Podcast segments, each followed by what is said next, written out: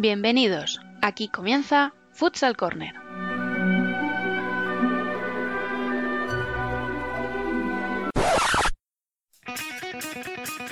Una manera diferente de entender el fútbol sala.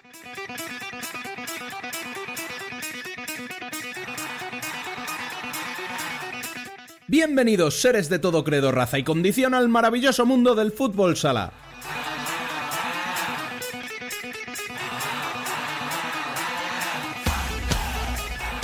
¡Feliz año a todos! Tras nuestro parón navideño, volvemos con el decimonoveno programa de la primera temporada, primero de 2020, recordando como siempre que podéis estar al día de la actualidad del fútbol sala en futsalcorner.es y seguirnos en Facebook, Twitter e Instagram como Futsal Corner Web. También estamos a vuestra disposición en la dirección de correo electrónico futsalcorner@futsalcorner.es y por WhatsApp al 620 838407.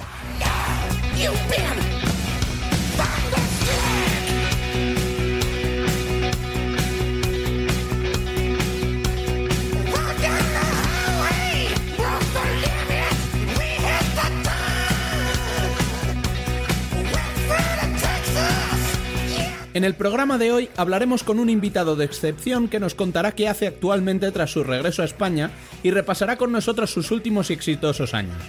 Analizaremos lo más destacado de estas semanas, haciendo hincapié en los fichajes más ilusionantes. Nos daremos un paseo por las ligas extranjeras más importantes y finalizaremos como siempre con la columna, hoy a cargo de Nano Calvache.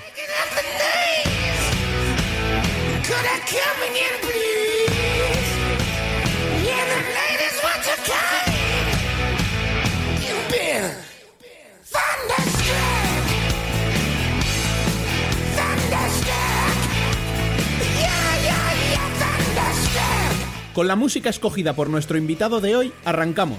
Les abro un servidor Rubén Robles. Sean todos bienvenidos a Futsal Corner, una manera diferente de entender el fútbol sala.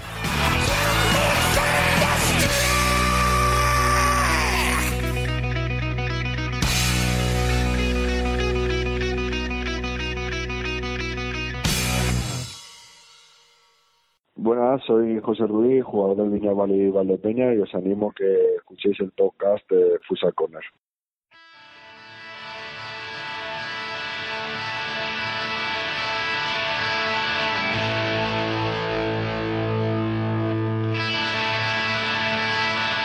Las noticias con Rubén Robles y Alba Herrero.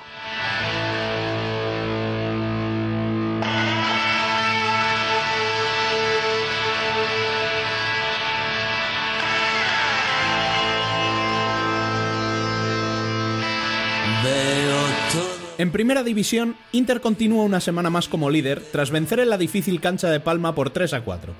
Segundo es el Barça, que acabó sufriendo para vencer por 6 a 7 ante Fútbol Emotion Zaragoza y cierra el podio el ya no tan sorprendente Valdepeñas, que derrotó 1 a 5 a un Aspil que se queda en descenso empatado a puntos con Burela. Los burelenses empataron en casa ante Xota. El Pozo continúa su escalada y ya es cuarto tras vencer en casa de Jaén, que se mantiene en la octava posición. Victoria importante de Oparrulo ante Peñíscola para dar carpetazo a la mala racha que le dejó fuera de la Copa y empate entre Córdoba y Levante que mantiene ambos conjuntos cerca de sus objetivos.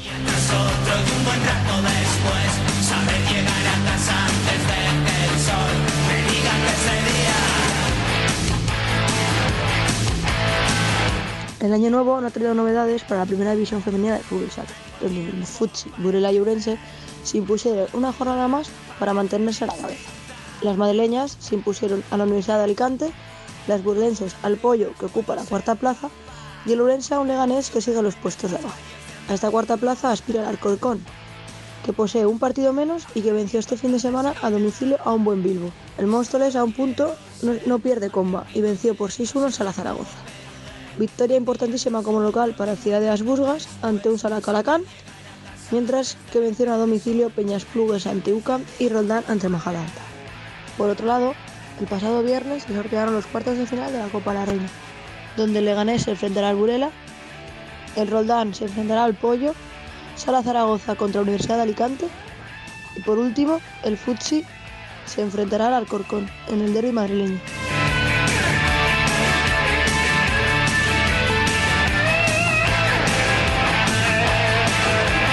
En segunda se queda como líder en solitario el Betis, que venció 1 a 5 en Santiago y aprovechó el pinchazo de la UMA en casa ante el sorprendente Talavera.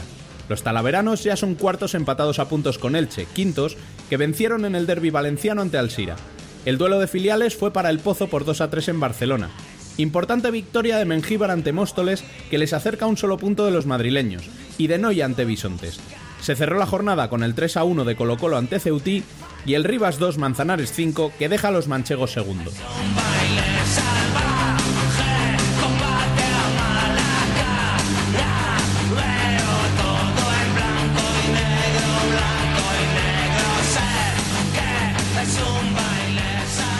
Y para empezar el año, hemos querido hablar con una de las personas más respetadas allende nuestras fronteras. Un valenciano afincado en Granada que ha conquistado éxitos allá donde ha ido. Damos la bienvenida primeramente a Dani López. Muy buenas. Muy buenas, Rubén. Bueno, lo primero felicitar el año a todos nuestros oyentes, aunque sea un poquito tarde. Eh, hablamos de un hombre al que en un país tan metódico como Japón apodan el mago, lo cual no es poca cosa. De él no solo me conquistó su manera de entender el fútbol sala, sino cómo promueve todo lo que rodea el deporte más allá del 40 por 20. Pero es que además musicalmente me defino bastante similar a él. Así que sin más, con este contundente One de Metallica, vamos a tomarnos un café con él.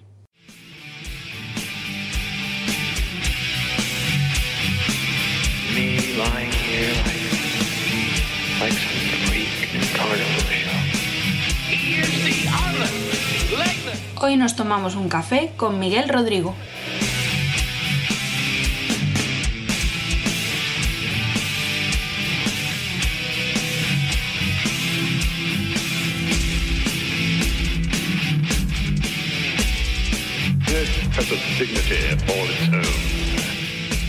Bueno, pues aquí está con nosotros Miguel Rodrigo. Muy buenas tardes y gracias por participar en el podcast. Hola, muy buenas tardes. Gracias a vosotros por llamarme. Bueno, lo primero, eh, ¿qué haces? ¿Qué estás haciendo en estos momentos? ¿A qué te dedicas? Bueno, pues como lo digo los amigos, soy un pensionista deportivo. Me dedico fundamentalmente a, a ver amigos. Lleva mucho tiempo pues que no podía hacer una vida en estas fechas, sobre todo en estas fechas en Granada. Eh, bueno, pues recojo a unos, voy a desayunar, algunos son funcionarios, con lo cual se nos permite esos 20, 30 minutitos de saludar, eh, básicamente son las mañanas son así, papeleos que tenía atrasados, poner en orden un poquito las cosas, las cosas de casa y eh, por la tarde, pues bueno, como soy padre de familia, pues me toca eh, llevar a uno a natación, que es el mayor, y el pequeñajo que le gusta el, el fútbol y el fútbol sala pues tiene todas las tardes ocupadas cuando no es con el club de fútbol con el de con el de fútbol sala. Bueno pues eh, por ahora no se me hace la pregunta siempre me hacen se te hace largo el tiempo por ahora no estoy ocupado. No sé ahora un poquito más adelante cuando pase ya han pasado las fiestas y eso sí sí tendré que bueno que buscarme algún tipo otro tipo de ocupación pero en fin por ahora estoy ocupado Sí, porque, a ver, hemos empezado un poquito así como qué tal el día a día, pero en realidad quien no te conozca tienes un currículum impresionante. O sea, has entrenado en Jaén, en Segovia, en España, luego fuera has estado en Padova, en Luparense, en el Dina, y la última etapa en Asia, Japón, Tailandia, Vietnam. ¿Qué piensa uno cuando ahora que tienes esa calma para tomar esos cafés, cuando miras para atrás y ves todo lo que llevas conseguido? Bueno, lo primero que se me ocurrió con tiempo, y estoy en ello, es escribir un libro estoy en ello y, lo, llevo avanzado. Sí, tenía una parte un poco de, bueno, de recordar cosas y pues tirar de amigos y de contactos de WhatsApp y preguntarle cómo fueron esos años de, de inicio y tratar de recordarlos a modo de, de, pues de dejar un legado entre, entre los amigos con fotos, etcétera. Y luego hay otra parte, pues que me gustan mucho los libros de biografías de, de, personas que de las que siempre aprendes, ligadas al mundo del deporte fundamentalmente, pero no, no, no, no solo. Y quería de alguna manera, pues, no sé, trasladar un poco mis experiencias a, a la gente, pues más que nada, sobre todo las asiáticas, que ahora como están mucha gente yéndose para allá, pues que de alguna manera hubiese alguna referencia en la que un entrenador que está en Japón o en Tailandia o en Vietnam pudiese contar un poco la idiosincrasia del jugador, de la cultura. Bueno, me atraía un poquito. Le, le, di el título, que era lo primero, porque tenía claro que siendo quien soy era de difícil difusión, así que le puse los anónimos también tenemos biografía y estoy un poquito liado con eso. Entonces, bueno, me vienen muchos recuerdos de, de, de, de, lo que yo defino el primer capítulo. Soy entrenador por accidente. Yo no deseé ser entrenador nunca. No imagino que hay jugadores o entrenadores que siempre lo sintieron. Yo no. A mí me llegó un poquito por por accidente y luego, obviamente, se convirtió en mi forma de mi forma de vida deportiva, familiar y, y económica y el currículum es el que es y, lo que sí tengo claro es que todavía está inacabado, o sea que espero recorrer más países o, o vivir un poco más intensamente el mío que abandoné hace mucho tiempo, eso no lo tengo claro, pero estoy feliz, estoy muy satisfecho de lo que he logrado. Mira, de todo esto que me has dicho hay un par de cosas ahí que me, que me llaman la atención. La primera, por supuesto, era esa, que currículum no significa que esto ya se haya acabado ni muchísimo menos. O sea, no tiene ni siquiera 50 años, todavía tenés muchísimos años. Y me llama la atención lo de que no sea vocacional, porque para no serlo, oye, casi nada lo que llevas ya metido. Ahora que estamos empezando el año y todo eso, que ya llevas unos mesecillos aquí en España, ¿no te está picando ya algún anillo o todavía, todavía tienes mucho que hacer aquí antes de, de buscar otra aventura? Bueno, eh, matiz, o sea, que no sea vocacional significa que no sea mi vocación actual. Yo bueno, no, nací, no nací entrenador, tenía mis sueños también de ser eh, primero jugador de tenis, luego de badminton, en deportes en los que competía un cierto a un cierto nivel. Estaba el otro día chateando con, con Carolina Marín, que es buena amiga, y estuvimos también hace poco en Vietnam y le mandaba los recortes de periódico de cuando fui campeón de, de Granada de simples, de dobles y de mixtos de badminton, ¿no? Y recordando un poquito los inicios y etcétera, ¿no? Y de tenis absolutamente igual. Luego tuve mi sueño de ser jugador de fútbol, era bajito, aunque entrené con el Recreativo de Granada, pues, pues obviamente no era mi deporte con los criterios de aquella época, luego de fútbol sala, y lo que nunca pensé jamás es que hubiese sido entrenador, pero una vez que se convirtió en, en una opción de vida, y fue muy joven, obviamente fue mi pasión y es mi vocación, ¿no? Eh, tengo matar el gusanillo, sí, obviamente sí.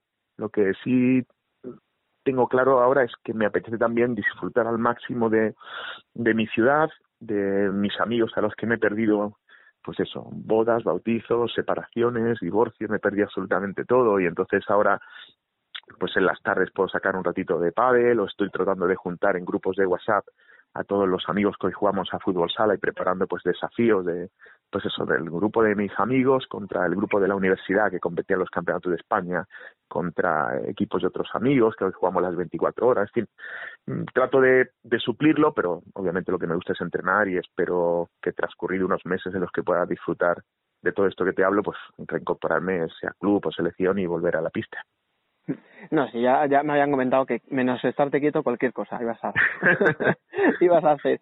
Oye, has mencionado una cosa que me parece muy interesante porque es un debate que ha habido hace no mucho, que tú fuiste uno también de los que participó en ese debate, que es el tema del entrenador español que va fuera de España. Que no vamos a decir que no se le valora, pero a lo mejor se le valora menos o se le tiene menos importancia. Ahora ya empezamos a ver pues a un Tino Pérez en Inter, ya estamos viendo a Héctor Souto que lo está haciendo muy bien en una plaza difícil como Parrulo, que todos pensábamos que este año le iba a pasar muy mal. ¿Crees que ha habido, ah, no voy a decir un menosprecio, pero sí como que se le da menos importancia a lo que hacíais los que estabais fuera?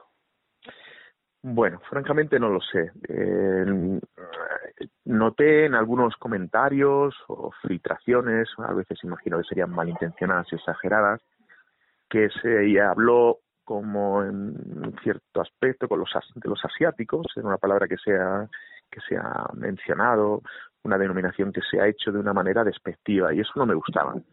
Uno porque, bueno, quizás yo fui el con Pulpis seguramente los primeros asiáticos, con Jesús Velasco los primeros técnicos que, que salimos fuera, en este caso a Italia, y bueno, a nosotros no nos empujó, por lo menos a mí no, me, no nos empujó la crisis, nos empujó el espíritu de aventura, cuando fui a Italia, cuando fui a Rusia, cuando sigo yendo por estos países, y hay un componente que es el personal y otro es el colectivo, el corporativo.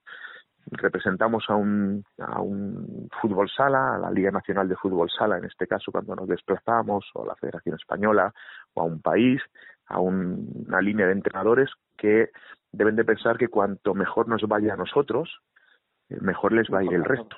Eso es obvio cuanto mejor le vayan a los clubes cuando compiten en la Final Four o a la selección española en los campeonatos de Europa, en los mundiales, mejor nos va a ir al resto, igual que funcionó cuando la selección de fútbol ganó el Mundial en Sudáfrica y muchas federaciones quisieron imitar el modelo español, eso es obvio. Entonces no concebía que de esa manera se nos desprestigiase o se nos menospreciase, porque abrimos las puertas para muchos técnicos. Si va un técnico español y lo hace mal, no los volverán a llamar. Y en esa lucha mantuvimos y fue encarnizada con los brasileños, que eran los grandes colonizadores del fútbol sala mundial y ahora observamos con verdadero placer, observo con verdadero placer que cuando me llama un club de Malasia o de Indonesia o de Japón, puedo dar el consejo de un entrenador español y lo aceptan en igualdad con un entrenador brasileño, incluso creo que mejor. Entonces, bueno, era no sé si era fruto de la envidia o de qué de dónde podía provenir, pero creo que era injusta. Por otro lado, luego está la calidad de los entrenadores. Los países asiáticos o los del el Middle East, los de los eh, países de, de, Europa también, han tenido la enorme suerte que han salido buenos entrenadores españoles. España ha perdido, para mí, eh, a mi gusto, ha perdido grandes entrenadores que estamos o están tremendamente capacitados para volver a la Liga Española, porque uno no se oxida, no pierde el contacto con los colegas, sigue viendo partidos, que es otro tipo de, de figura de entrenador, sí, porque obviamente cuando estás en una de las mejores o en la mejor liga del mundo, eh, la exigencia que te piden es, es, máxima y estás continuamente recibiendo aprendizaje de los entrenadores y tú les estás dando a ellos y a los jugadores y a todo. Cuando vas a un país asiático donde el nivel es muy bajo, generalmente el 100% estás dando todo. O sea, es, difícil que te sorprendan con cosas. Yo recuerdo en Japón, con mi asistente, pues cuando veíamos 10 minutos de partido, le decía, el partido va a quedar tal y solía adivinar el resultado, estaba muy próximo. Entonces fue cuando Takahiro, que era mi asistente, decía, usted es brujo, me decía, usted es brujo. No, decía, era tan lento que era muy fácil de, de prever, el portero jugador se hacía tan mal que era muy fácil de prever que, que iba a salir en negativo, ¿no? Entonces, bueno, no sé, no sé con qué intención se hizo y se debatía, pero creo que era tremendamente injusto, puesto que, repito, cuando salimos fuera, no lo hacemos a título personal, no por lo menos yo, que me consta que he abierto las puertas de muchos, lo he hecho con una generosidad que implicaba representar a un país en fútbol sala. Mm. A ver, al final, eh, tú mismo lo has dicho. Hay, una, hay un componente en todo esto que es no solo el de entrenador. O sea, tú no solo has ido a Japón a entrenar, sino que has ido casi a impartir, mm, no sé cómo decirlo, una filosofía, una forma de ver el juego, de, de todo lo que rodea, una estructura eh, a nivel federativo, etcétera porque yo personalmente, que en un sitio como Japón, con los metódicos que, se, que son para el trabajo, que te llamen el mago, creo que habla muy bien de todo lo que has hecho, y no solo por entrenar. Bueno, eh, a ver, es un halago y me gusta. Obviamente es inútil esconderlo, ¿no? Cuando llaman el mago por Asia o los tailandeses o con quien responde es algo bonito, es, es chulo en definitiva. Sí, vamos a ver, cuando vas a un país de estos es fácil estrellarte. Eh, la gente piensa que es fácil porque el nivel de fútbol sala es bajo y pensamos, con razón, que el entrenador español requiere muy buenos cursos, los profesores son muy buenos y el conocimiento es alto. Pero es que no todo es la pizarra. Yo a veces, es verdad, en las redes sociales lo lanzo un poquito con mala uva, los entrenadores Matrix que se pierden entre mil combinaciones de rayas, flechas, etcétera, esas no tienen vida. Y claro, sin vida es muy fácil manejar una pizarra y sentirte que eres poderoso y que eres muy buen entrenador. Recuerdo que un entrenador me decía, no, si estos cinco, siete, ocho movimientos se cumplen, hago gol. Claro, pero es que detrás de esas flechas, esos movimientos hay vida y hay unos valores culturales, y hay una capacidad de adaptación y hay que conocer bien cómo motivar a un jugador de una cultura completamente diferente a la tuya. Y eso es una herramienta, una habilidad que no se enseña en los cursos, se aprende a través de las experiencias, de saber escuchar, de empaparte de muchas lecturas, de ser pillo, de ser listo, de tener una gran inteligencia emocional y social y saber controlar emociones en determinados países.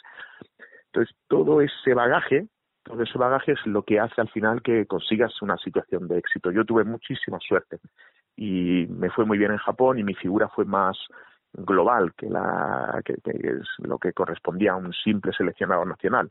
Bueno, me impliqué en programas de televisión que tuvieron éxito, en cursos de entrenadores de fútbol, en fin, traté de, de incorporarme a la vida de la federación y fueron siete años fabulosos. Hice absolutamente lo mismo en Tailandia y ahí tuve incluso la figura de director deportivo de la, de la parte de fútbol y en los tres años de Vietnam traté de dar el máximo mi equipo y yo y de elevar el nivel y construir una especie de masía del fútbol sala que ya habían iniciado en su momento Sergio y Bruno y que completamos nosotros, ¿no? Y ahí, eh, ¿qué, es, ¿qué es lo que pasó realmente en Vietnam? Porque se hablaron de unas cuestiones personales que todos más o menos interpretamos, o por lo menos personalmente yo interpreté como, bueno, ha habido algo más y no queremos contarlo, no sé si ahora ya te apetece contarlo, ¿no? O realmente porque sabemos que los mm. vietnamitas tienen una personalidad así como muy fuerte, ¿no? Que los dirigentes quieren, se creen que saben más que tú, a lo mejor, no sé si eso hubo alguna intromisión o algo que no te gustó. Bueno, no me gustaría escarbar. Lo dejamos en cuestiones personales y las cuestiones personales atañen a personas. En este caso fueron dos personas, la de mi jefe y, y la mía, pero no solo, porque, bueno, era un. Cuando invadimos, entre comillas, ellos así lo detectaron, eh, los españoles, porque fuimos con los que ya estaban, Luis Marimón, que luego marchó, Héctor Souto, que ahora está aquí. Eh, yo fui con mi equipo de trabajo, éramos cinco, luego llegó Juanito, llegó Luis Bernat, que está en Machida, pescado la Machida en, en Japón, Juanito que está en Betis. Ellos consideraron que era una invasión y no la tomaron bien. En definitiva, no la tomaron bien, no no quisieron aprender o subirse al carro que le ofrecíamos continuamente, le abríamos la puerta, le mostramos que estamos allí para ayudar, no lo entendieron así y esa situación se fue degradando hasta que llegó a un punto en que no merecía la pena eh, continuarla e individualmente la gente fue saliendo, Luis fue saliendo, Juanito fue saliendo, eh, Álvaro Martínez que ahora está en un está líder en la liga de Indonesia, era uno de mis asistentes, está pues eso en Indonesia, es el primer entrenador español que va para allá. Rafa mm, García regresó a, a España y está trabajando con su propio centro y en su propio club. Y solo quedaron Antonio García y, y Chubas pues porque la federación decidió tenerlo. Yo creo que dejó quiso dejar algo de, de vida inteligente comprendía que lo necesitaban y ya está. Entonces bueno fue un proceso difícil de explicar y que prefiero no tocar o dejarlo tranquilo porque fueron tres años muy bonitos, con muchas dificultades, pero recuerdo muy bonitos, porque fue la primera, la primera vez que eh, Vietnam juega una final de un campeonato de Asia y lo, lo logramos y casi ganamos al equipo iraní, ¿no? Entonces, prefiero quedarme con los, con los logros y con los amiguetes, con los amigos que he dejado, con los mensajes de cariño, llamándome padre de, de los jugadores de la selección y eso es lo, eso es lo mejor. Bueno, me parece perfecto. Era, era una pregunta que había que hacer. Y hablando, hablando ya en serio, ¿sushi, pad thai o rollitos? Todo a la vez. Mira, hoy, hoy precisamente, hoy precisamente he estado hablando con, con, con mi fisio, con el fisio que eh, es granadino, con Javi que se desplaza para los campeonatos allí a Vietnam. Yo estuvo con Osifarma, Bruno lo llevó para allá, yo lo heredé y fue uno de los mayores aciertos, pues un profesional espectacular y estábamos hablando un poquito en Granada que habían descubierto, él y Rafa, uno de los, mis asistentes, habían descubierto un restaurante vietnamita que habían estado el otro día, que habían descubierto también un tailandés, pero el tailandés pertenece a una cadena, con lo cual era un poco fritanga, y que había un japonés maravilloso que era Masai, que tenía que probar. Yo, como capacidad de adaptación, lo primero que trato es de, mm, no sé cómo se podría decir, desentonar lo menos posible con la cultura.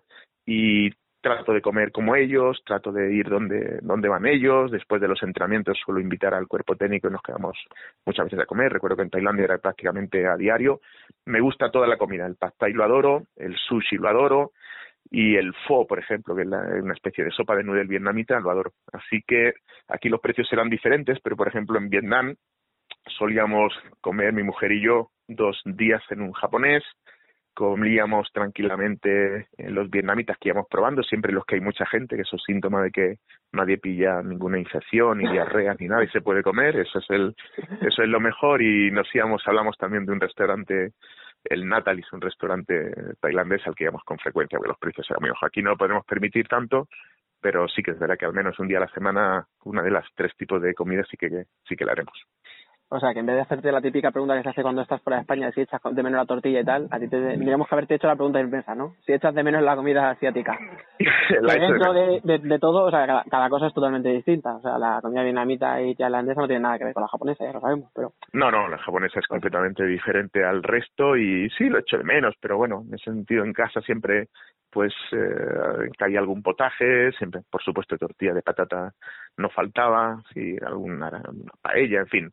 Estamos una buena comunidad de españoles, también es verdad, gente que se dedicaba al textil, de empresas como Inditex, de Lacoste, había gente, pilotos, eh, directivos de CEPSA o de Repsol, en fin, siempre nos juntábamos, era una especie de condominio de residencial tenía piscina, en ese sentido las condiciones de vida eran muy buenas, con pistas de tenis, barbacoa, y allí nos salíamos a juntar con, pues eso, con unas cervecitas y con, y con comida española, cada uno aportaba la suya, los, los de Alicante, los de Murcia, los de Madrid, y bueno, estábamos más o menos cubiertos, pero yo personalmente echo muchísimo de menos la comida asiática.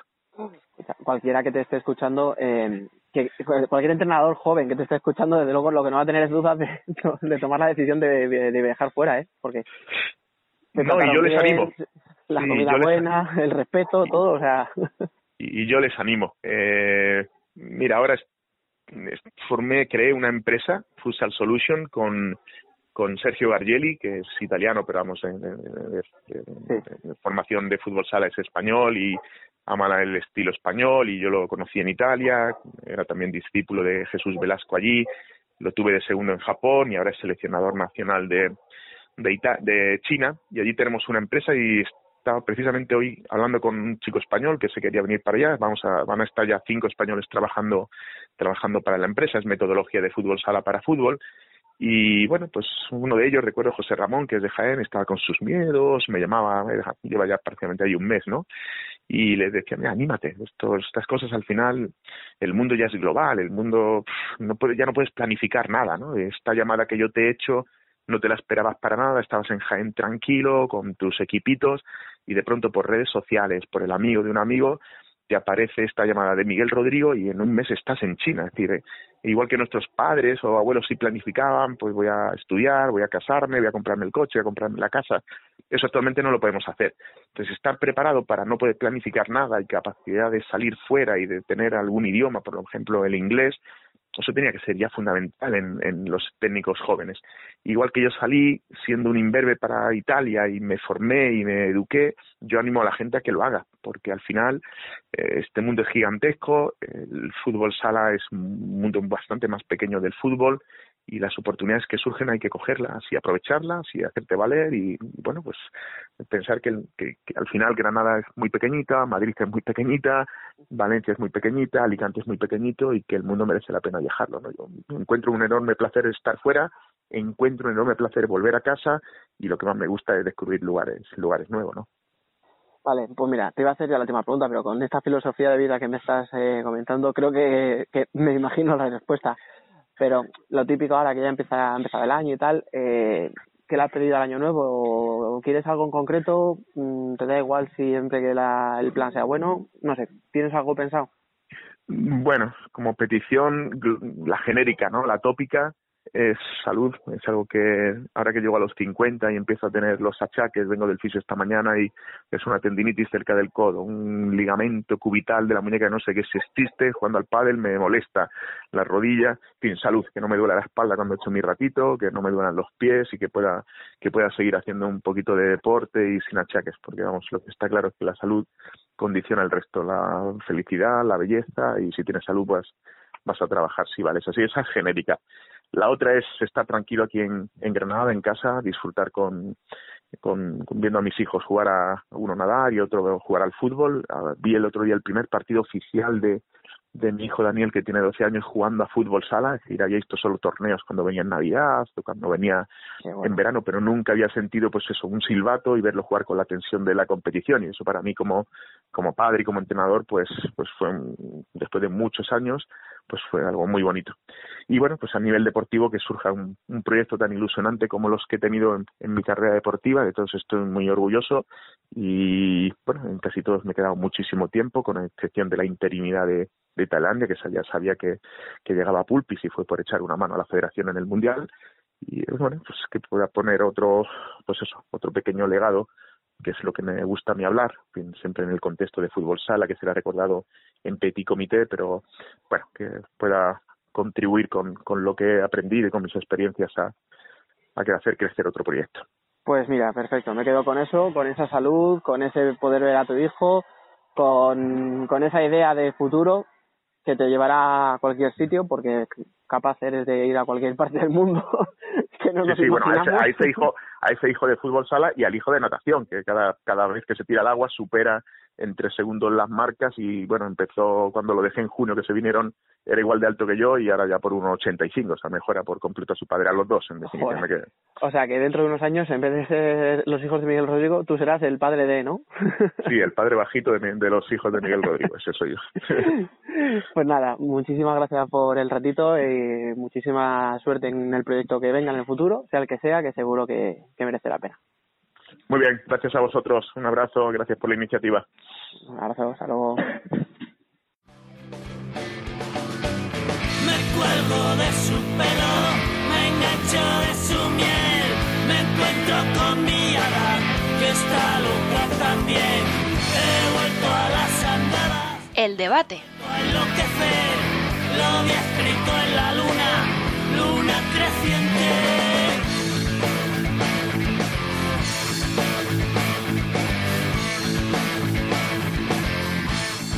Aunque ahora echaremos un poco la vista atrás, vamos a empezar por lo más reciente, concretamente por ese Cartagena Industrias que tanto dio que hablar. Para ello contamos nada menos que con los compañeros de Fesista, Pedro Rubio, Pedro Andreo y Pascual García desde Cartagena. Bienvenidos, chicos. Hola, buenas tardes. Buenas tardes, Y sigue también con nosotros Dani López. Aquí estoy, chicos. Bueno, como decía, el Cartagena Industrias dio mucho que hablar. ¿Cómo se vivió en el pabellón, chicos? fue un partido de muchísima tensión. La verdad es que el dominio principal del partido en la primera parte fue para Cartagena. Se va notando poco a poco la mano de duda. El equipo juega bastante mejor que en este inicio de temporada. Se empiezan a ver sus movimientos y sus rotaciones en pista. Los jugadores más decisivos están teniendo mucho más minutos en pista. Y el resultado es que el equipo llega con bastante más facilidad al área contraria la pega es lo de siempre, nos sigue faltando gol, nos está costando mucho realizar goles y si no debe ser por la estrategia de duda, nos está costando un mundo abrir los partidos. Aquí voy a dejar ahora a Pascual García que hable un poquillo del partido. Sí, básicamente yo creo que sobre todo en la primera parte lo que más caracterizó y lo bueno fue que defensivamente hizo un partidazo, no concedió nada, Santa Coloma no daba tres pases seguidos, le costaba muchísimo a los catalanes entrar en juego y, y estaba muy intenso, lo que lo ha comentado Pedro en lo que cuenta Peri, la estrategia, pues la echábamos de menos, con duda ya sabemos que la pizarra siempre da su efecto, lo dio, pero menos mal que, al final se ganó el partido porque yo pensaba que nos íbamos a arrepentir de los tres dobles penaltis fallados y el penalti. Al final son cuatro goles que podían haber subido al marcador y le cuesta muchísimo al equipo hacer gol, una asignatura pendiente, pero tres puntos más y veremos a ver mañana en Copa. Sí, un partido, como decían mis compañeros, el, yo creo que todo el tiempo que lleva está jugando mucho mejor las primeras partes que la segunda, a pesar de que la segunda cuando se decide el más, pero sí que es cierto que la primera línea defensiva de Cartagena está siendo mucho mejor en estas últimas jornadas. Ya se vio en Barcelona, que consiguieron empatar, y, yo creo que la única pega ahora mismo que está teniendo Jimmy Cartagena es que no está finalizando las ocasiones que tiene, con lo cual los partidos acaban haciéndose muy largos y, acaba sufriendo en partidos que no debería. Y por otra parte, pues el partido yo creo que a destacar ya la nefasta actuación de, los, de los dos árbitros porque fueron los protagonistas indiscutibles de un partido que no tenía absolutamente nada eh, respecto a polémica o respecto a jugadas dudosas y ellos mismos se empezaron a complicar eh, a complicar la vida, a complicar un partido que, como digo, no tenía, era un partido limpio, era un partido normal, jugado de tú a tú, y, la verdad es que sorprende que unos árbitros la líen de la manera que, se ha liado. Que ha, que ha, habido repercusión a nivel nacional de todo, de todo esto, y, es que es normal, es que fue, algo que del pabellón se vivió, yo no sé, pero que se vivió de una manera eh, increíble. Si a esto le sumamos que, que, Duda está en el banquillo, que ya sabemos todos cómo es Duda, un entrenador muy caliente, pues al final pasa lo que pasa.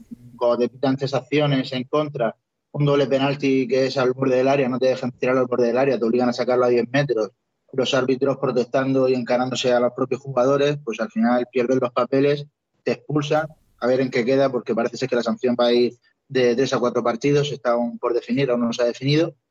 Y yo creo que al final, gracias al calentón este del partido, pues se metió Jimmy en el partido, porque a pesar de ir ganando 1-0, eh, Santa Coloma aprovechó muy bien sus oportunidades, se puso unos, le dio la vuelta al marcador tras fallar un penalti. Justo en la siguiente jugada expulsan a Raúl con doble amarilla, las dos amarillas bastante dudosas. La primera nada. la primera nada, y la segunda no es una repetición clara de si hace falta al jugador en el contraataque. Eh, dos minutos que ha aguantado bien Jimmy Cartagena las embestidas de Santa Coloma con superioridad numérica y finalmente eh, cuando ya recuperamos el juego de cuatro pues nos colaron el gol, el 1-2 y ahí ya empezó el partido a, ser un caos y a calentarse y yo creo que le vino bien a Cartagena porque eh, Solano se echó un poquito de licuado a las espaldas, esa misma esa misma excitación que tenía la, la llevó a la pista. Y sí, las tres faltas, dos faltas, que se pusieron los dos penaltis la forzó él. Eh, y Santa Coloma, un equipo que, que a mí, con, con, es verdad que Javier Rodríguez acaba de llegar, que hace poco, pero, pero un equipo que compitió, que no se fue del partido en ningún momento, que supo eh, jugar el otro fútbol sala también, el de los árbitros, el de calentar, el de. No, no se arrugó, no fue un equipo que se arrugara para nada eh, en toda esa polémica. Y yo creo que la mano de Javier Rodríguez se va a notar, porque es un equipo que compitió los 40 minutos. Y destacamos la actuación, como siempre, de Miguel Freixas, que está en un nivel espectacular esta temporada. Paró, de dobles penaltis, un penalti, pero luego jugadas en mitad del partido hizo seis o siete paradas decisivas. Está a un nivel ahora mismo altísimo, nivel selección. nivel selección, pero es que es lo que comentamos siempre, al final hay tanto nivel en la portería de España, es muy complicado elegir a un portero para ir a la selección, pero sin duda alguna Miguel el, el año que viene ya suena que va para, para Barça y, y, tiene nivel para Barça. La verdad es que está demostrando que, que está a un nivel altísimo. Sobre todo lo que comentaban mis compañeros, que la mano de Solano se nota muchísimo echábamos de menos a ese pivo que no solamente recibiese, sino que también tuviese la capacidad de girarse y de crear ocasiones. Los pivos que teníamos que jugar anteriormente con Lubellán, por ejemplo, lo intentaba, pero siempre volvía a jugar hacia el cierre, hacia el ala. No se atrevía a no hacer cosas. Solano se atreve y aunque sepas que se va a girar, al final te la hace. Provocó todos los penaltis. No tuvo la oportunidad de tirar ninguno porque lo vimos intentar coger el balón, ¿no? Pero al final no le dejaron. No, todavía, todavía, todavía se pesan, pero pero sí, si no es por Miguel Feisas, quizá el resultado podría haber sido más abundante, pero bueno, por la otra parte también, a pesar de la posición de Raúl, con crece y ¿no? cogió un plus de motivación porque hizo dos o tres buenas y por lo menos tres puntos más que se quedaron en casa y que hacía mucha falta. Había que hacer bueno el punto en el Palau. Yo, chicos, eh, desde lejos, a mí me dio mucha pena el tema arbitral porque al final acaparó más protagonismos del que merecía. No, no, hubo un partido bronco, no hubo, no hubo nada tan destacable de agresiones, de, juego brusco, tal. Y al final acabamos el partido con 11 amarillas, con un expulsado, o sea, con el portero expulsado, con el entrenador, eh, desquició a los equipos, tres dobles, un penalti. Todo, demasiadas cosas como para ya. O sea, digo, o sea, el partido en sí fue bastante bonito. O sea, estuvo muy igualado, Industrias que ahora, ahora hablarán desde el otro punto de vista mejor que yo, pero no sé, tengo la sensación de que nos hemos centrado al final más en el tema arbitral, en la polémica, en que si duda hizo bien o no hizo bien. Yo soy partidario de los, o sea, yo soy de los que dice que, que tenía que calentarse, si es que es evidente. O sea, te estaban negando una posibilidad de tirar prácticamente un penalti por no se sabe bien qué motivo. Unos dicen que es que el árbitro lo iba a pitar más para atrás, pero no sé, ¿eh? desde el desconocimiento creo que si está en 9 metros, tú puedes tirarlo desde 9 metros. O sea, el caso es que le hubieran dejado, le hubieran dicho, no, está aquí atrás. Sí, Entonces, sí, lo podía, lo podía, haber tirado. Lo que pasa es que era, era eh, prácticamente a la misma altura de 10 metros y, y, y le quitas ángulo, porque lo, era lo que el árbitro decía que era un poquito más a la izquierda, con lo cual eh, perdón, era, era complicado. Y, y, de hecho hay un, hay un hilo por ahí en Twitter que yo he podido ver esta tarde que se ve claramente que las manos al borde del área es, es el punto exacto donde, donde duda eh, señala. Y lo que sí, más te, da, da los golpes. No, hay una, imagen, hay una imagen en televisión muy clara, ¿eh? una desde la, una cámara que está detrás de la portería de Feisas que, que se ve bastante bien donde, donde le da y no le da tan lejos. O sea, no te voy a decir que esté en la línea, pero está mucho más cerca del área que, de, que donde supuestamente. Que no tiene nada, el partido no tiene nada y acaban quitándole ocho faltas a Santa Coloma en la segunda parte, un penalti. Eh, Por eso acaban, no demasiada, había... demasiada polémica para lo que fue el partido. Y joder, es que al final estamos hablando de que eran dos entrenadores que han llegado, uno ya le conocíamos de 17 años en el Pozo, pero bueno, que al final queríamos verle en otro, en otro equipo y lo está haciendo muy bien. Javier Rodríguez había entrado con buen pie también en Industrias, o sea, teníamos a dos entrenadores ahí de carácter, que queremos que a sus equipos les hacía falta ese carácter, entonces esos entrenadores lo estaban imprimiendo al equipo un carácter, em, había alternativas, primero se plantó Cartagena, remontó Industrias, luego volvió a remontar Cartagena la jugada que habéis mencionado, o sea, los dos minutos aguantando con uno menos y que justo en el momento en el que recuperas te metan el gol, es un palo. Y sin embargo se repone. O sea, creo que hay muchas cosas de las que hablar. Y es verdad que vosotros las habéis comentado todas. Como para centrarnos en lo que nos centramos, por desgracia. Yo soy el primero, ¿eh? O sea, que, de eso, pero... Para hablar también de este partido, vamos a verlo desde el punto de vista de los colomenses. Tenemos a Sergi Romero. Muy buenas, Sergi. Buenas, Rubén. ¿Tú cómo lo viste desde la tele? Mm, en partido en general, yo lo vi bien. A mí me gustó, estuvo, de, como, dice, como dicen aquí nuestros compañeros, estuvo igualado, estuvo bonito, se manchó todo por, por, lo que se manchó, por lo que no me gusta hablar, pero que los dos equipos se vieron bien, lo que decís, dos equipos que ahora empiezan a, a guerrear, que es lo que necesitaban, y, y el partido se ve bien. Eh, luego, pues llegó lo que llegó, la, mano, la falta aquella de Feixas, la expulsión de Raúl y tal. Pero mm, yo vi a los equipos bien y desde luego mm, es un partido de estos que si nadie hubiera hablado de lo, que no hubiera pasado lo que hubiera pasado con los árbitros, sido un partido que te digo, oye, ¿qué partido de la jornada puedo ver? Mírate el Industrias Cartagena porque es un señor partido. Totalmente de acuerdo con lo que dice nuestro compañero de Santa Coloma. Al final, yo no sé si es casualidad, pero la pareja arbitral y siempre son los mismos, Bustos Caparros y Juan Ramón Marín, aquí en Cartagena cada vez que vienen, la lían. No sé si pasará lo mismo en otras pistas o si es que ellos tienen algún, algún tipo de tirria a nuestra, a nuestra zona y a nuestro palacio los deportes, pero cada vez que vienen... Bueno, y para hablar del resto de la jornada, tenemos a Bielizcue desde, desde Palma, que nos va a contar un poquito cómo fue el partido del Palma contra Inter. Buenas, ¿cómo va? Pues yo creo que el principio del partido lo dominó Palma, aprovechando que Inter había salido un poco despistado, no sé si por ese respeto de no haber ganado en las dos últimas temporadas en Somos. Eh, Palma lo aprovechó, Marco aprovechando el error de Gadella dando un pase.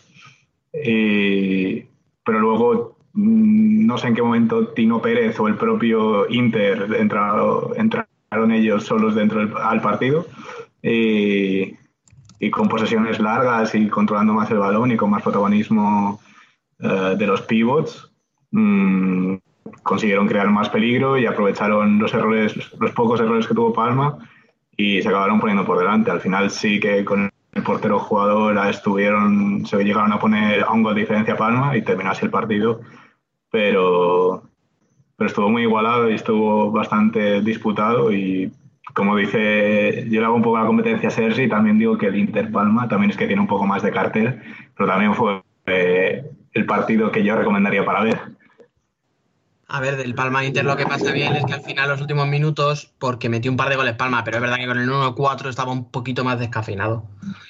De todas formas, es que son dos equipos que este año están siendo muy, muy parecidos. O sea, no están siendo los más goleadores, pero están teniendo muy buena defensa, eh, están sacando los partidos adelante, jugando desde atrás, presionando arriba. O sea, no, están haciendo un juego muy vistoso, a lo mejor. Eh, no tienen un goleador claro. O sea, en Palma, fíjate, últimamente el que está metiendo los goles es Tomás. Sí. Y, en Inter ha aparecido Humberto, que bueno, por la posición que ocupa, sí que debería ser el goleador del equipo, pero que nunca se ha destacado por ser un gran goleador. O sea que en el fondo yo veo un poco ahí de similitudes entre Tino y, y Vadillo, cada uno con una plantilla distinta, tal. Tampoco te diría que una plantilla sea mucho peor que la otra, ni viceversa. O sea, Palma tiene un plantillón, tiene jugadores muy buenos, evidentemente está un pelín por debajo, pero bueno, es que los jugadores de Inter tampoco están a nivel individual como estaban otros años, ni Ricardiño es el que era, Gadella sí que empieza a parecerse un poco a, a Gadella que fue MVP hace dos temporadas, pero bueno, Pito todavía le queda por arrancar mucho, eh, Elisandro está empezando ahora a jugar, Pola todavía no, ha debutado en toda la temporada, Ortiz está teniendo muchos problemas de, de, lesiones, o sea, otra cosa que también tiene en común con Palma, las lesiones. Entonces, al final eran dos equipos muy parecidos, que iba a estar muy igualado. Bueno, se fue Inter un poquito de ventaja en el marcador, Palma como nunca se rinde, pues al final le apretó. Y bueno, pues oye, mira, en Copa no lo vamos a pasar, genial. No, sí, eso seguro. Y lo que dices, son dos equipos que buscan constantemente sacar la máxima eficiencia a su juego y, ahí lo van sacando. Y lo que dices, lo que comentas de las lesiones, eh, la más importante para Palma es la de Mati, eh, por todos los goles que aportó ya la temporada pasada. Imagino, y todos supongo que lo hacemos, que este año hubiera sido aún mayor porque ya estaba acoplado y, y ya sabían cómo usarle. Pero ya, eso es una realidad y va, Palma va a tener que afrontar toda la temporada sin, sin Mati a pleno rendimiento. Y cuando llegue ya veremos cómo llega. Bueno, y como hemos estado tres semanas sin publicar ningún episodio, se nos han acumulado un poco las noticias, así que os voy a ir preguntando directamente. ¿Qué es lo que más os ha llamado la atención de este periodo? Empezáis vosotros desde Cartagena, chicos, y ya os despedimos, que sabemos que tenéis un poco de prisa. De fichajes, pues eh, bueno, al final Oparrulo estamos viendo que, que sigue siendo un rival duro que está luchando por playoff a pesar de que las lesiones no le están respetando. Eh, este fin de semana ha conseguido una victoria bastante importante contra Peñíscola. Zaragoza, pues hoy ha sido una sorpresa la vuelta de Nano a las pistas. Al final hemos visto que, que el problema era con Arturo Santamaría y que parecía que era él el que finalmente no quería que Nano estuviera en el equipo y al final tuvo que hacer su dura por el fútbol 11 y tras la marcha del entrenador pues ha vuelto a las pistas que para mí es una gran noticia. Al final tener un jugador como Nano en la Liga Nacional de Fútbol Sala creo que, que, que es bonito. Al final la veteranía. Y por otro lado pues destacar las nueve victorias consecutivas de Peñas un equipo que lo está haciendo que cada vez eh, está demostrando que, que, no es una sorpresa, que están ahí por méritos propios, tanto por afición como por equipo. Si a eso le sumamos el fichaje de Catela, que ha debutado este fin de semana con un auténtico golazo, pues otro aspirante a estar en, en los puestos altos de la liga. Yo destacaría en primer lugar, y porque nos pilla cerca, perdón, el fichaje de Solano, creo que es el fichaje más importante en, primera división. Eh, y luego destacar, porque por ejemplo Córdoba ha fichado japoneses, algo, lo, el punto ¿no? más eh, exótico, exótico. De, de, de, este mercado de invierno. Y yo creo que Valdepeña hasta ahora creo que es la, la, lo que hay que mencionar. Ha echado la revelación total de, cómo está ahí arriba, de cómo está jugando y encima reforzándose bien. O sea que eh, yo, yo, creo que esos serían los puntos que yo, que yo destacaría. Y sobre todo en mi Cartagena también tenemos pendientes de ver a un fichaje nuevo, Gabriel Ciño, un brasileño del que se habla muy bien, hábil, rápido, un ala que en Brasil se comenta que es un jugador y que puede dar el salto, así que esperemos verlo pronto y, y vamos a ver. Pero sí, Valdepeña lo comentaba mis compañeros, una no una sorpresa, sino una confirmación de que se está haciendo el trabajo bien y al final va a ser un equipo muy duro, al que ahí está, está arriba y lo está demostrando. Muy bien, chicos, pues muchas gracias por pasaros este ratito con nosotros y cuando queráis, pues tenéis la puerta abierta. Muchísimas gracias a vosotros. Gracias a vosotros, un placer. Gracias a todos. Sergi, para ti, ¿qué es lo que más te ha llamado la atención de este periodo? Eh, me ha llamado la atención el fichaje, por ejemplo, de Tales por Rivera, que algo que a lo mejor necesitaba Rivera, porque Rivera ya sabemos todos con las lesiones cómo estaban, dónde están ahora mismo. Me parece un buen fichaje, ya lo tengo muy visto de la temporada pasada en, aquí en Santa Coloma, y me parecía un, un ala bastante habilidoso que sabía lo que hacer, que a lo mejor por la edad seguramente estaba un poquito verde, pero que podía dar minutos de calidad y bastante, bastante juego en los partidos. Y también me la, me la ha pisado nuestro compañero de, Cartagena, Valdepeñas, vamos a abrir la caja de Pandora. Están ahí. No, no es candidato a ganar la liga, no. Eh, no es a lo mejor candidato para llegar a final de playoff. Semifinal, si algún cruce hay suerte, puede llegar. Pero espera, espera, está ahí. Un segundo. Déjame que te interrumpa. Eh, vale, ¿por qué creemos que Valdepeñas no puede ganar la liga? Y, y, es una burrada, a lo mejor lo que estoy diciendo. Pero es que le ha ganado al Barça, le empató a Inter en Torrejón, le ha ganado al Pozo y está tercero. ¿Me, ent- me entiendes, no? La Ya, pregunta, sí, sí, yo, yo, yo también creo que como tú, ¿eh? o sea, yo también creo Sí, que sí. ya pedirle que gane una liga es, me parece excesivo. Pero coño, es que una vez que has llegado donde has llegado, pues ¿por qué no? Sí, al final te lo crees. Mira el, mira el Leicester hace dos, dos temporadas eh, en la Premier. Sí, Claro. pu- pueden pasar. ¿Que es poco probable que pasen? Bastante poco.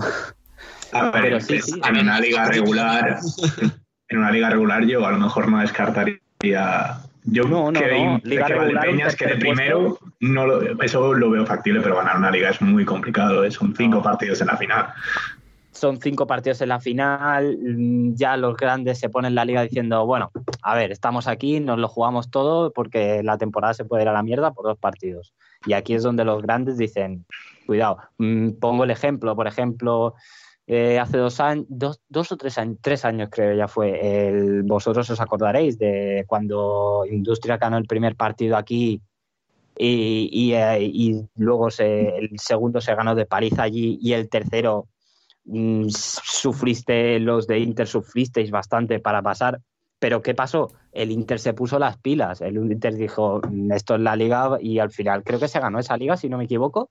Si no estoy yo... Sí, sí, sí, claro, si te Por- ha ganado eso. la última. Por eso, por eso. Mm, eh, y esa liga al final se ganó. Mm, Es lo que digo, en el playoff los grandes se ponen la- las pilas diciendo, mm, estamos aquí, mm, Pozo se va a poner las pilas, Barça por supuesto, y Inter debería, si no pasa nada extraño, también estar ahí. Y Palma creo que puede ser el cuarto en discordia, depende de los cruces que se puedan dar. Pero, por ejemplo, Palma y Valdepeñas sí que pueden ser esos que están ahí. Pero yo creo que Valdepeñas eh, sabe utilizar mucho más ese factor cancha y como que entre los cuatro primeros, cuidado, porque se nota eso. Sí, también, eso, eso también es cierto. Eso es un, es un factor a tener en cuenta, desde luego. Pero bueno, nunca sabemos. No me gusta mucho hacer de evidente porque luego mm, me las vienen de frente en plan diciendo, mira lo que dijiste, ¿eh? Ahí está. Pero Nah, queda bueno, mucho, yo- o sea, hay que por eso, felicitarles por eso. que están haciendo, pero tampoco vamos a, No, no, a hacer el claro. cuento a la lechera. No, hombre, escucha, todo- si, si yo soy el primero, que yo en su día, cuando hicimos una porra para ver quién entraba en Copa, yo le puse, no me acuerdo si le le llegué a meter en Copa, fíjate, y si le metí, le metería como octavo, o sea, Sí, sí. límite. Sí, de rebote. Pero y sin bueno, embargo, mira, tercero a un punto del Barça, o sea, están ahí, pero bueno, era por meter un poco de cizaña, yo qué sé. como te gusta. A mí sí. Bueno, que te había interrumpido, no sé si estabas diciendo algo interesante. No, no, ya está, nada, nada más. ¿eh?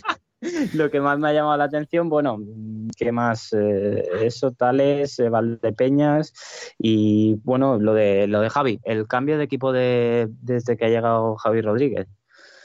Mm, el primer partido no lo voy a tomar como una referencia porque yo creo que hasta la mesa que estaba dando al crono del partido estaba dormida, porque eh, si en el pabellón olímpico de Badalona, que ya sabéis que es enorme, eh, había 150 personas, como mucho, diría que son muchas. Eh, un partido mm, mm, tampoco que se puede valorar porque es contra Burela. mm, perdón por la gente de Burela, pero este año creo que Burela son Matamoros y 10 amigos más. Y sí, pero no se puede valorar mucho. Sí han sacado sus puntos, pero se ganó el partido, pero como si, como si nada, como bueno, estamos jugando aquí una pachanga entre amigos y mira, y, hemos ganado. Ah, eh, luego el siguiente capítulo, el, el segundo partido, el, el- gran partido de la polémica, eh, se compitió, se ahí, eh, pasó lo que pasó y tal, pero estu- eh, se estuvo, mm, la primera parte fue de Cartagena, pero la segunda, se- mm, al descanso, mm, Javi tuvo que decir, oye, aquí estamos nosotros, y se remontó y se jugó. Luego pasó lo que pasó, se, se perdió por tal y cual, bueno, no entramos ahí. Pero también lo que se pedía un poco desde, no solo yo, ojo, eh, mucha, mucha afición de que la afición de aquí que, que se diera, que sobre todo eso eh, gusta mucho aquí, que, que- que se luche y que tal, que se puede perder porque sabemos que no somos, que el Industria no es un club puntero, pero que por lo menos se luche y eso creo que con Javi se puede conseguir. Es lo que hablaba antes, igual que les pasaba a Cartagena, que tenían buenos jugadores pero que no tenían ese espíritu de lucha, por llamarlo de alguna manera. Sí, son, a ver, son circunstancias distintas, ¿eh? Sí, sí, pero, pero pero Cartagena tenía un plantillón. Claro, pero no. Estaban no todos hacía- acomodados. claro. Ahí, eh, el espíritu de lucha, ese que digo yo, el de decir, bueno, estamos aquí, vamos a jugar. Pues pasa, aquí pasaba más, más o menos lo mismo, pero con menos calidad. O sea que. Mm, y luego- situaciones distintas, pero misma situación. Claro, por eso te digo, o sea, eso es distinto porque la plantilla de industrias es mucho inferior, o sea, es mucho Sí, sí, sí. es muy inferior, que no me. Bastante. No, es inferior, pero es verdad que también parece que hacía falta ahí un tío con el tema bien puesto ahí como, como Javi. Que fíjate, Sí, sí. otro- es otro entrenador al que yo nunca, no voy a decir que no le tuviera mucha estima, pero bueno, pues le veía como el típico exjugador que se mete a entrenador, que, que ficha un poco porque tiene nombre y todo el mundo le conoce y ha sido tal, pero lo hizo muy bien con el Gior, metiéndole ahí en una, en una Final Four. Luego lo hemos visto que con el Kerson tampoco lo ha hecho nada mal, ha competido muy bien y ahora está aquí y de momento, bueno, pues ha ganado dos partidos, o sea, bueno, no ha ganado dos, ha ganado un partido, El ha otro perdido otro. con un rival de, de no, que no es de tu liga. Claro, claro, además yo con el de Cartagena yo lo que destaqué mientras lo vi el partido es que no tenía, no tuvo desconexiones. Industrias. No, no, no. Tuvo momentos mejores y peores, pero no tuvo la típica desconexión esa suya de 10 Sí. minutos empanados. Sí, de- y los que les eh, efectivamente, de eso que, de eso que lo que yo tanto hablaba las otras veces de bueno, estamos aquí y no sabemos de dónde nos vienen, co- que pasaba anteriormente pasaba. Y noté que eso no pasa, y eso es una cosa que como, ya con más como aficionado al fútbol sala y tal, como mm, aficionado al, al equipo, por llamarlo de alguna manera, te gusta ver que tus jugadores no están por, por uvas y, y te caen cuatro que ni los has visto, porque eso, eso ha pasado este año. Y aparte el marcador de ese partidillo está bastante es bastante engañoso porque los últimos Sí, goles de Cartagena fueron al final muy seguidos y sí que ahí hubo algo de desesperación de Santa Coloma que sí que fueron algo precipitados y Cartagena lo aprovechó pero no era para quedar como quedó el partido. No, el resultado justo hubiera sido un 3-2 y ya está, y nos vamos todos Sí, para sí. casa. Pero, pero bueno, mm, son goles que estos que dice para, para agrandar la estadística, pero poco más. Eh, Es el que, por eso digo, el que vio el partido sabe que fue un, Que no gran fue- partido no por fue un parte de partido los dos. claro, Claro. no fue un partido de 5-2. Ay, fue un partido de, de 2-2, 3-2, si me apuras, que alguien, porque me dices alguien tiene que ganar. Pero mm, fue un partido igualado, bonito, de los que gusta ver. Ya está. Bueno, pues muchas gracias Sergi por estar con nosotros esta semana. Ya sabes que tienes las puertas abiertas cuando quieras volver. Y a Dani y a Biel, pues nos vemos la semana que viene otra vez. Hasta luego, chicos. Muchas gracias. Ya sabéis que yo siempre, cuando, cuando vosotros queráis. Bueno, chicos, un placer, como siempre. Igualmente. Adiós, nos vemos.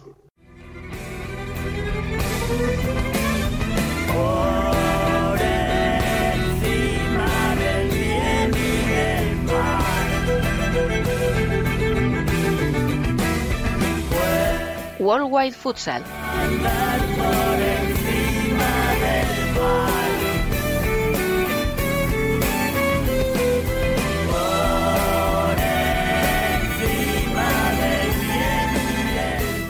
Por supuesto, no estaríamos de vuelta si no estuviese con nosotros la cuarta pata de este banco que es Futsal Corner.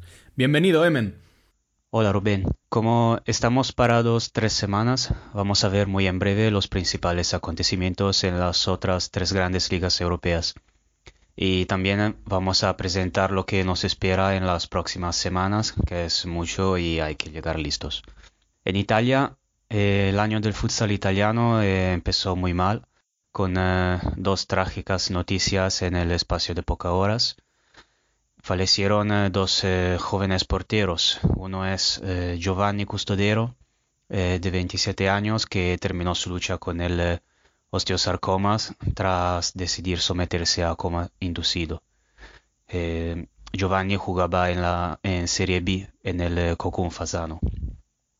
El otro es eh, Antonio Capozzo, 39 años, que fue hallado sin vida en eh, su coche. Eh, las circunstancias aún no están muy claras, pero todo hace pensar a una enfermedad. Capozzo ganó uno Scudetto, dos Copa Italia y dos Supercopas con el Pescara entre 2014 y 2016 y vistió tres veces la camiseta azzurra entre 2003 y 2006. Volviendo a temas más o menos, en la Serie A italiana ya empezó la ronda de vuelta, así que ya sabemos los equipos clasificados para la Copa Italia que se disputará en marzo. Los participantes de la Final Eight se clasificaron con ese orden. Pesaro, Acquesapone, Sandro Abate Avellino, Real Rieti como cabezas de serie y las otras cuatro, Camedos son Caos Mantova, Meta Catania y Feldieboli. Catania y Eboli, tras un buen inicio de temporada, terminaron la ronda con un mes de diciembre negativo, así como el eh, CMB de Roberto Tobe, que tras un arranque de sueño no encontró la victoria durante siete jornadas, saliendo de la zona alta de la tabla y quedándose fuera de la Copa. Una Copa que ya se disputó en Portugal este fin de semana. No, estoy hablando de la Copa de Portugal, que es la más prestigiosa y eh, que se extiende durante toda la temporada, eh, sino que de la Tasa de Liga, eh, que tiene un formato igual a la Copa de España. Esta es una competición muy joven en Portugal, que eh, con apenas cinco ediciones. En la final se enfrentaron Benfica y Sporting en el tercer derby de esta temporada, con Sporting que ya ha ganado la Supercopa a finales de agosto y Benfica que por su parte ganó en la cuarta jornada de la liga.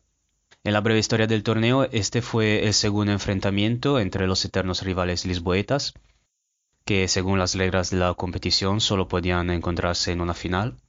Y al final las Águilas se llevaron el trofeo con un 5-4. Siempre a propósito de copas, durante las vacaciones el Partido Comunista quedó eliminado de la Copa de Rusia, que se juega con un sistema de ida y vuelta a lo largo de la temporada. Eh, durante el mes de diciembre se jugaron los cuartos de, finales y los rivales de Barça y el Pozo tuvieron resultados contrarios. El conjunto de Lin fue eliminado por el Norilski Nickel al perder el partido de vuelta 4-3. Había ganado la ida 3-2. Y por otro lado, el Tiumen de Bruno Taffi clasificó a semifinales derrotando a Lukta 5-1 en la ida y 6-2 en la vuelta. En la liga, los finalistas de Champions se enfrentaron durante el fin de semana de Navidad con el doble choque que es típico de las ligas del este europeo.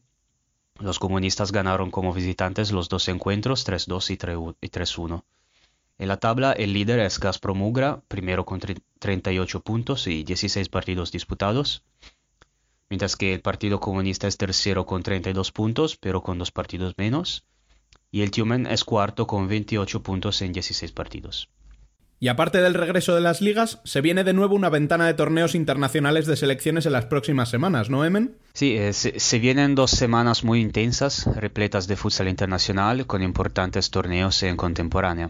Primero la Copa de África en Marruecos del 28 de enero al 7 de febrero. Eh, ocho selecciones divididas en dos grupos que lucharán para el título de campeón africano y para tres lugares para el Mundial de Lituania de este año. En el grupo A tenemos los anfitriones y vigentes campeones de Marruecos, además de Libia, Guinea Ecuatorial y Sudáfrica. Y en el grupo B tenemos Egipto, Mozambique, Angola y Guinea. El día siguiente, el 29 de enero, empezarán no uno, sino dos importantes eh, torneos en que están involucradas todas las selecciones europeas. La ronda elite de clasificación al Mundial, por un lado, y la clasificación a la Eurocopa de 2022 en Países Bajos. Eh, en el primero, la ronda elite para el mundial, tenemos 16 equipos en cuatro grupos. Eh, los ganadores de los grupos irán directamente a Lituania, mientras que los segundos tendrán que disputar un playoff en primavera. En el otro, eh, la primera ronda clasificatoria para la Eurocopa, tenemos los 33 equipos que no están en la ronda elite para el Mundial, claramente, divididos en nueve grupos. De aquí saldrán 16, equipos, los 9 ganadores de los grupos, más 7 a través de otro playoff que también se disputará en primavera, y que clasificarán a una segunda ronda, donde entrarán en juego los 16 que ahora lucharán para un lugar en Lituania. Y finalmente, el primero de febrero, empieza otro torneo de clasificación para el Mundial, o sea, el sudamericano. Aquí se enfrentarán 10 selecciones en dos grupos. El sorteo de estos grupos se realizará el miércoles 15 de enero con Brasil y Argentina como cabezas de serie. En los otros bombos tenemos Paraguay, Uruguay, Venezuela, Colombia, Bolivia, Ecuador, Chile y Perú. para concluir, eh, nos esperan dos semanas entre enero y febrero con muchísimo futsal y esperamos que también mucho streaming. Y al final de estas semanas eh, conoceremos 11 seguros participantes al Mundial de Lituania 2020. Habrá que tomar vacaciones otra vez para ver todos. Pues sí, será necesario otro descanso. Un saludo y feliz año nuevo, Emen. Un saludo, Rubén, y feliz año nuevo a todos. Y acabamos, como siempre, con la columna. Hoy se pasa por aquí nuestro nano Calvache para dejarnos un tema de suma importancia, las goleadas en categorías base. Hola, muy buenas a todos. Soy Miguel Rodrigo, entrenador de fútbol sala. Os animo a seguir el podcast de Futsal Corner, muy interesante, muchas cosas que aprender. Un abrazo a todos. Me siento hoy como un halcón llamado a las filas de la insurrección. La columna. Me siento hoy